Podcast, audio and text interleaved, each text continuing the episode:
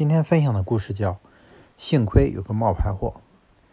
卡尔·威尔海姆·舍勒是18世纪瑞典著名的化学家。14岁起，他就在一家药店当学徒，业余时间获得了很多化学领域的技术成就。虽然很有实力，但由于他为人低调，很多人并不知晓他的存在。这些人中，当然也包括高高在上的瑞典国王。一次偶然的机会，国王才得知，原来自己的国家里还有这样优秀的科学家，于是决定授予勋章，嘉奖他。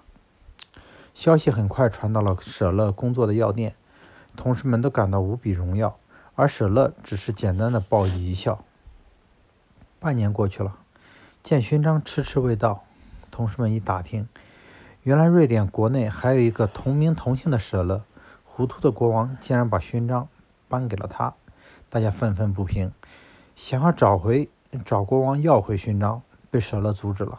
不就是一枚不值钱的勋章吗？何必去计较？那以后，每当遇到一些陌生人慕名来找他讨论化学问题，舍勒就会介绍他们去那个冒领勋章的家伙那里，甚至一些官方发来的会议邀请，他也转交给那个人代劳。他自己则把全副精力都用在研究上。并在三十二岁就破纪录成为瑞典科学院院士。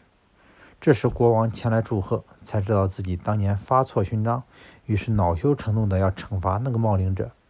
舍勒笑了笑说：“正是因为他替我领了勋章，才让我可以不受干扰的从事科学研究。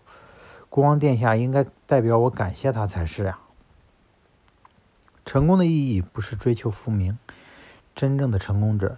始终明晰自己的目标，心无旁骛，并能并能在纷乱无嘈杂的，并能在纷乱嘈杂中明确哪些是本质，哪些是假象，进而围绕目标做减法。